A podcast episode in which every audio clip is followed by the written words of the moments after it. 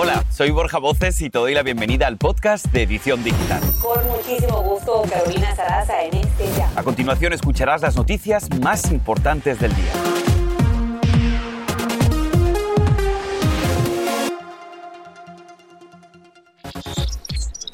Con una emotiva vigilia, la comunidad de Waukesha honra a las víctimas de atropello masivo. El sospechoso Darrell E. Brooks, quien comparece hoy en corte, había salido de prisión hace unos días tras utilizar su auto para atacar a otra víctima. Estamos en vivo.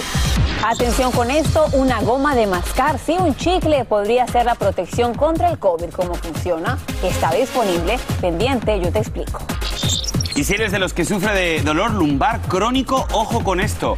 Autoridades dan luz verde a un tratamiento de realidad virtual que te enseña cómo relajarte por medio de la respiración. Wow. Nos viene muy bien a todos. Tenemos detalles.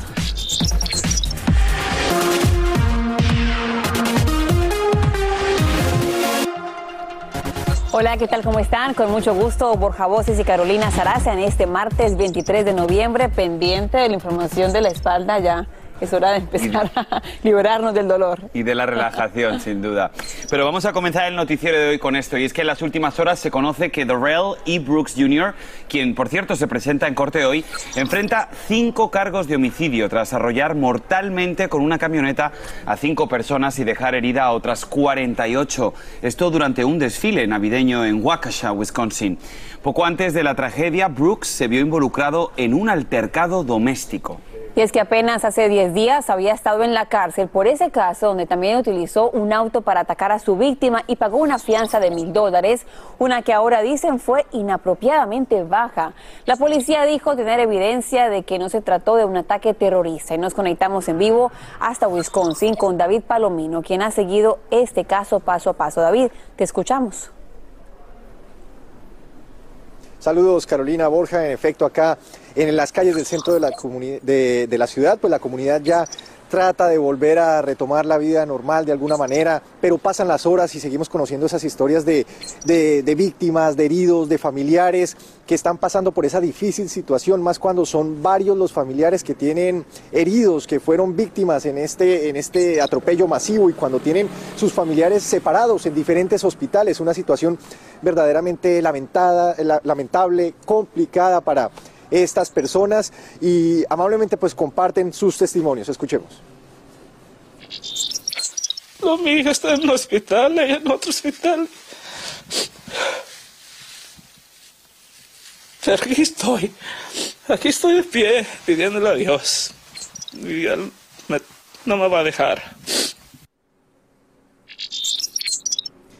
Bueno, en medio de vigilias, muestras de solidaridad, esta comunidad trata de unirse, de pasar este trago amargo y vemos en las calles del centro de la ciudad pues tratan en cada esquina de alguna manera de dejar flores, dejar velas, de alguna manera expresar ese sentimiento a lo que ha sido esta tragedia que por supuesto ha causado gran conmoción no solamente en esta ciudad, sino en toda la nación y vigilias multitudinarias como la de anoche acá muy cerca de la escena del crimen, más de mil personas presentes eh, expresando ese sentir y tratando de que esta comunidad vuelva a renacer y vuelva a ser ese, ese pueblo tranquilo que era antes de que ocurriera toda esta tragedia. Borja Carolina.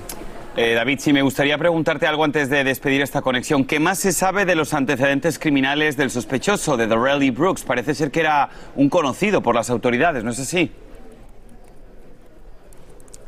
Sí, un amplio prontuario, antecedentes criminales que datan desde 1999, cuando apenas tenía 17 años, ya tenía problemas con la justicia, porte ilegal de armas, eh, disparos, posesión de narcóticos, violencia doméstica. Así que, como ustedes mencionaban al inicio de esta transmisión, esta persona se le cuestiona por qué se le fijó una fianza de apenas mil dólares cuando representaba tal peligro para la sociedad. Incluso había, eh, de acuerdo a documentos de corte, un oficial de policía ya había tenido una confrontación con esta persona y el oficial dice que tuvo que intervenir y tener el control del vehículo porque pensaba que, que Brooke lo iba a atropellar. Entonces ya había un precedente que indicaba que esta persona realmente era un peligro para la sociedad y ahora esperamos pues qué va a pasar en corte en las próximas horas. Adelante en estudio. Y el tema justamente de esa fianza ahora es bastante polémico. Te agradecemos por estar en vivo como siempre, David Palomino. Ahora, cambiando de tema, el presidente Joe Biden le pone freno al aumento de los precios de la gasolina y ordena liberar 50 millones de barriles de petróleo de las reservas estratégicas del país de Estados Unidos. La Casa Blanca dice que este paso se da al mismo tiempo que China, India, Japón y Reino Unido. Y es que en promedio nacional alcanza los 3 dólares con 41 centavos por galón, casi un dólar con 30 centavos más si lo comparamos con el año pasado. Edwin Pitti nos cuenta de esta medida y del impacto que tendrá para el bolsillo. Edwin, te escuchamos adelante. Así es que tal, muy buenas tardes. Quiero mostrarles de inmediato cómo esta gasolinera en la tienda Costco aquí al noreste de Washington DC ya empieza a llenarse precisamente porque en este tipo de tiendas el precio del combustible está 30 centavos por debajo del precio del galón de gasolina a nivel nacional que oscila entre los 3 dólares con 40 centavos. Por eso la Casa Blanca tiene un plan especial que ha sido dado a conocer en las últimas horas ya por el presidente Joe Biden que es liberar 50 millones de barriles de combustible de la reserva de los Estados Unidos para de alguna forma bajar el precio del combustible. Y eso le está costando críticas de inmediato ya que varios expertos e incluso republicanos dicen que esto es para una emergencia en caso tal de que se reporte por ejemplo, un desastre natural y no para hacerse con un beneficio político, ya que recordemos que son los demócratas en el Congreso quienes le exigen a la Casa Blanca, lo han hecho desde las últimas semanas para que ellos no tengan que pagar un alto precio político. Esta acción no solamente la toma Estados Unidos, sino que lo hacen en conjunto con países como China, Japón, Corea del Sur, y la India, que son naciones que utilizan una gran cantidad de combustible y solamente de esa manera realmente podría bajar el precio del combustible. Sin embargo, expertos dicen que esta no es la solución a largo plazo, ya que esto solamente podría durar pocas semanas y esto es en momentos donde la comunidad aquí en Estados Unidos se prepara para hacer largos viajes. Esta semana, por ejemplo, por el Día de Acción de Gracias. Estamos reportando desde el noreste de Washington. Regreso con ustedes al estudio. Muchísimas gracias, Edwin, por tu reporte. Esperemos que esta sea una buena solución para la bajada de precios de la gasolina, porque de verdad... Este es el podcast de Edición Digital, con noticias sobre política, inmigración, dinero, salud y mucho más. Bien, seguimos con más y tenemos buenas noticias para más de 300.000 trabajadores de mantenimiento de seguridad y de cuidado infantil. Escucha, van a recibir el nuevo año con un nuevo salario mínimo de 15 dólares la hora para los contratistas federales. Este nuevo pago autorizado por el Departamento del Trabajo entra en vigencia para cualquier contrato federal que inicie el 30 de enero del año 2022, el próximo año. Histórico acuerdo. El Departamento de Justicia de Estados Unidos llega a un acuerdo millonario con las víctimas y familias del mortal tiroteo en Marjorie Stoneman Douglas High School por un pago de 127,5 millones de dólares. Los familiares habían demandado al gobierno al considerar que el FBI básicamente no actuó siguiendo pistas que alertaron sobre el comportamiento errático de Nicolás Cruz y evitar la masacre que dejó a 17 personas sin vida y varios heridos en el año 2018. Y hay preocupación en Los Ángeles por el regreso a clases en persona para el inicio del semestre de primavera el 10 de enero. Esto luego de que el Distrito Escolar Unificado anunciara que casi el 80% de los estudiantes han cumplido con la fecha límite para vacunarse, pero todavía faltan unos 44.000. El mandato indica que los estudiantes de 12 años en adelante deberían recibir su primera dosis de la vacuna antes del pasado domingo y la segunda antes del 19 de diciembre. Ahí tenemos las fechas. Y la compañía Disney levantó el mandato de vacunación contra el COVID a sus empleados para evitar las multas vigentes por las leyes firmadas por el gobernador de Florida, Ron DeSantis, que la prohíbe, aunque según dice, el 90% de la plantilla ya está inmunizada. Según las leyes actuales, las empresas, en vez de obligar a sus empleados a recibir las vacunas, pueden hacerles pruebas periódicas. Ahora, excelentes noticias. ¿Qué te parece esto? ¿Una goma de mascar, un chicle que podría reducir la propagación del COVID? ¿Cómo funciona? Bueno, yo te explico.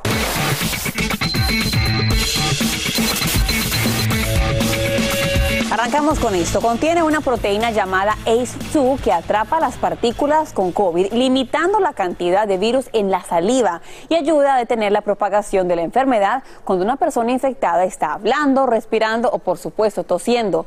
Investigadores de la Universidad de Pensilvania en terapia molecular dicen que las pruebas hechas en probetas con saliva y muestras de hisopos infectados han demostrado una reducción de, escuchen bien, en 95% a comer chicle. La goma se siente igual que cualquier otra, se puede almacenar durante años a temperaturas normales y masticarla no afecta las moléculas de proteína ACE2 claves para enfrentar cualquier virus. Yo siempre en casa, Borja, estoy en contra del chicle, pero vale la pena, ¿no? Voy contigo.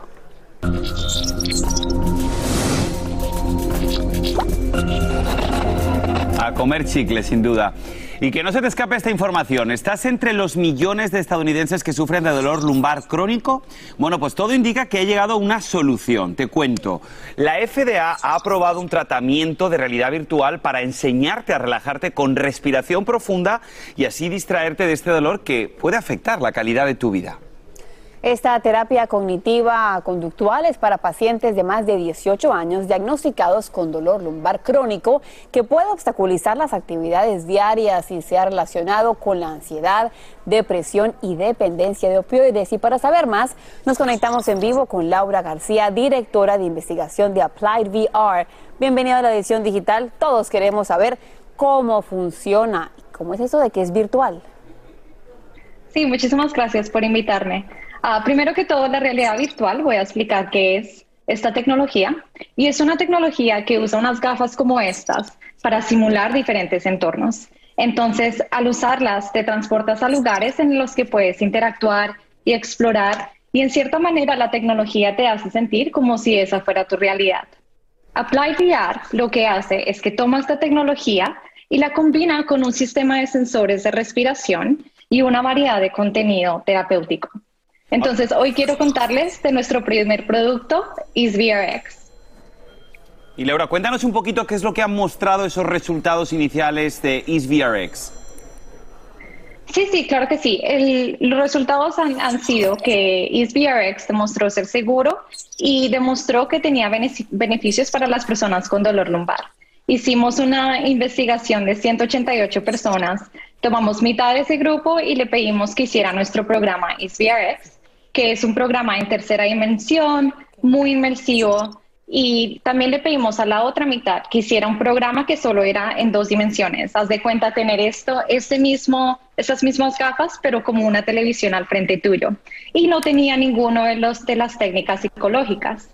Lo que encontramos es que al final del tratamiento, las personas en nuestro programa 66% de ellos reportaron reducciones de dolor de por lo menos 30%. Increíble. Ahora la pregunta del millón es esta, Laura. ¿Cuándo va a estar disponible? ¿Cuánto cuesta? ¿Y el seguro lo va a cubrir? Tres preguntas en una. Sí, súper complicadas también. la aprobación del FDA es solamente un paso en, en un proceso que es bien extenso. Por ahora lo que estamos haciendo es más investigación para entender cómo este programa puede reducir los costos de salud médica. Cuando tengamos esa información, entonces podremos mirar los mecanismos de reembolso. Esperamos que sea por medio de los proveedores de seguros y vamos a desarrollar canales o redes de distribución. Confiamos que con éxito podríamos tener este, este producto en el mercado en el 2023. Pues Laura García, te agradecemos por estar aquí en la edición digital. Sea como sea, es muy bueno saber que todo este estrés que tenemos luego llega a la espalda. Así que aunque no tengamos la tecnología, podemos relajarnos un poco en casa. Muchas gracias, Laura. Yo estaba viendo las imágenes y la verdad que me he quedado bastante relajado. ¿eh? Así que, ¿qué te parece? Borja, seguimos al aire. Vamos a hacer una corta pausa. Les contamos que el momento en que un adolescente golpea a su maestra delante de sus compañeros de clase y lanza insultos racistas. ¿No te imaginas qué es lo que dice la madre de la menor? Y entérate dónde y cuándo la compañía Uber Eats comenzaría a aceptar pedidos de cannabis de sus clientes. Y ahora regresamos con el podcast de Edición Digital con las principales noticias del día.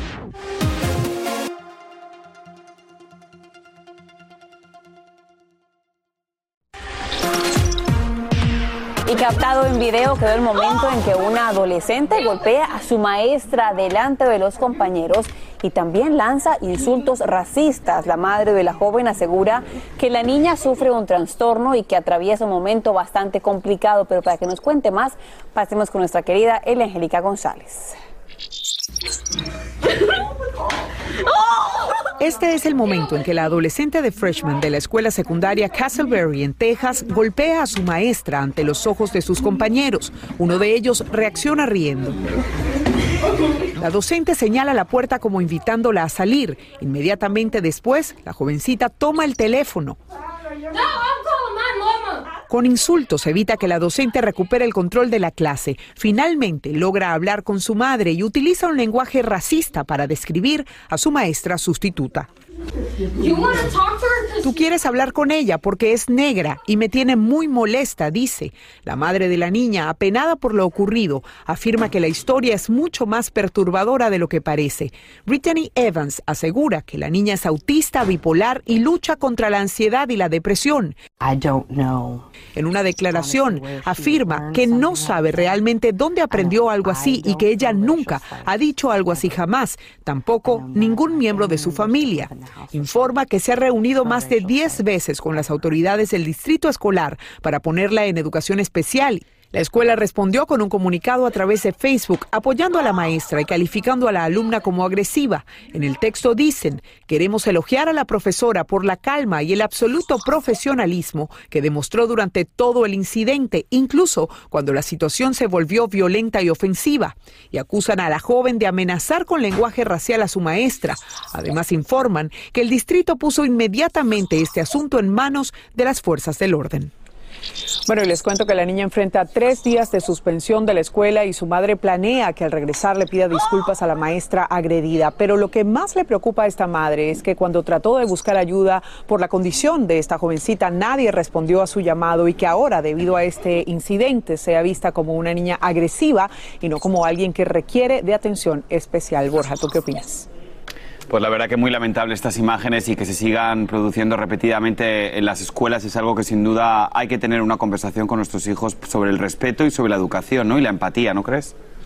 Así es. Bien, gracias Eli Angélica por el reporte. Y cambiando de información, la cantante, actriz y productora Selena Gómez anunció el lanzamiento de su empresa Wondermind, una plataforma dedicada a la salud mental para ofrecerles a los usuarios tanto recursos educativos como ayuda con los estigmas que rodean este tipo de enfermedades. Selena no solamente se ha limitado a hablar de su salud mental públicamente, y es que anteriormente dijo ser una gran defensora de las desintoxicaciones de las redes sociales y también una fanática de la terapia. Me parece excelente esto que ha hecho Selena, siempre a la vanguardia.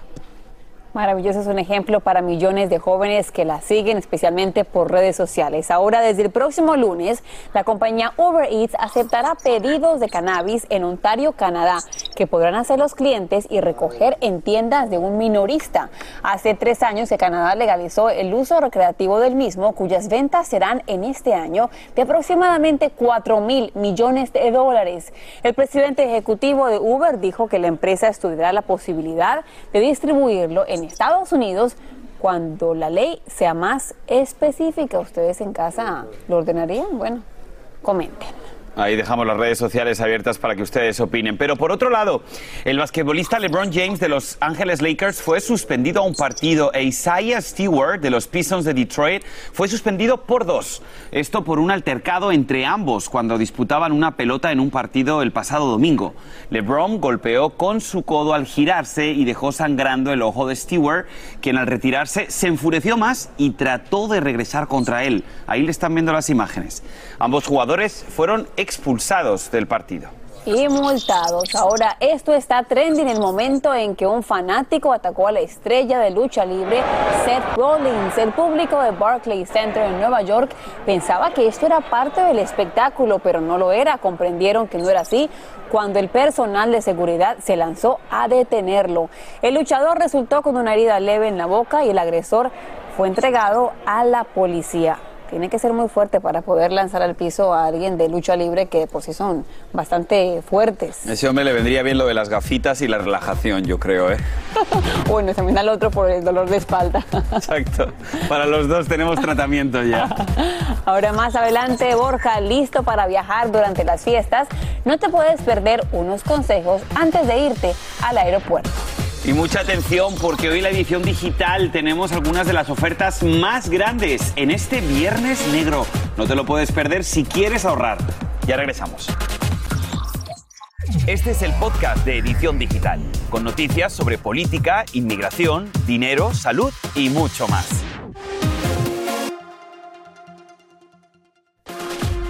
Seguimos con más noticias en tu edición digital y se acercan días feriados por acción de gracias y la Administración de Seguridad en el Transporte dijo que esperan unos 2 millones de viajeros por día en los aeropuertos del país. Esto para que ustedes en casa lo entiendan, es el doble de viajeros que el año pasado. Ahora bien, si eres uno de los que va a viajar, escucha estas recomendaciones que nos tiene nuestra querida Andrea León. Andrea, recomendaciones. Gracias, Borja. Y mucha atención porque según los expertos, estos son los cinco puntos más importantes a tener en cuenta antes de viajar en avión durante este feriado. Primero, llega al aeropuerto con tiempo, al menos dos horas antes para vuelos nacionales y tres para vuelos internacionales. Segundo, si vas a ir al extranjero, ten a mano tu prueba de vacunación contra el COVID-19 y una prueba PCR negativa de menos de tres días. Para viajes nacionales estos documentos no son necesarios, pero nunca están de más. Tercero, las mascarillas siguen siendo obligatorias desde el momento en que entras al aeropuerto hasta que aterrizas y recoges tu equipaje. El mandato federal también incluye las instalaciones aeroportuarias, como los servicios de transporte y los centros de alquiler de autos. Cuarto, muchas aerolíneas todavía no han reanudado el servicio de snacks y bebidas de cortesía para reducir la interacción entre los asistentes de vuelo y los pasajeros. Además, algunos comercios dentro de los aeropuertos permanecen cerrados por lo que la mejor opción será llevar tu propia comida. Pero recuerda que las bebidas alcohólicas están absolutamente prohibidas a menos que las sirva la aerolínea. Y quinto y último, ten en mente un plan B en caso de cancelaciones o retrasos. La escasez de personal en algunas aerolíneas y el mal tiempo provocaron el caos en varios aeropuertos hace pocas semanas. Para enterarte de cualquier cambio, recuerda seguir en Twitter a la aerolínea con la que vayas a viajar y sobre todo recuerda que debe ser compensado económicamente si te cancelan el vuelo. Chicos, ya saben, si ustedes también van a viajar, estas recomendaciones nos van a servir, aunque creo que se van a quedar igual que yo trabajando. trabajando y en casita para evitar el alto precio del combustible, mejor en casa para ir de compras. Así, o Black Friday online. Y yo creo que también otra buena recomendación es paciencia. Paciencia y que el bolsillo alcance, porque es que se acerca el Viernes Negro, Black Friday, y millones de personas del país estarán haciendo sus compras navideñas y buscan ahorrar para aprovechar los descuentos. Amazon, Target y Walmart ya tienen ofertas imperdibles. Por ejemplo, Amazon promociona los nuevos AirPods Pro de Apple con un descuento de aproximadamente 80 dólares. Borja, ya tienen mi regalo de Navidad. Ahí está. Muy buenos precios. Familia, gracias por acompañarnos. Hasta mañana. Y así termina el episodio de hoy del podcast de Edición Digital. Síguenos en las redes sociales de Noticiero Univisión Edición Digital y déjanos tus comentarios. Como siempre, muchas gracias por escucharnos.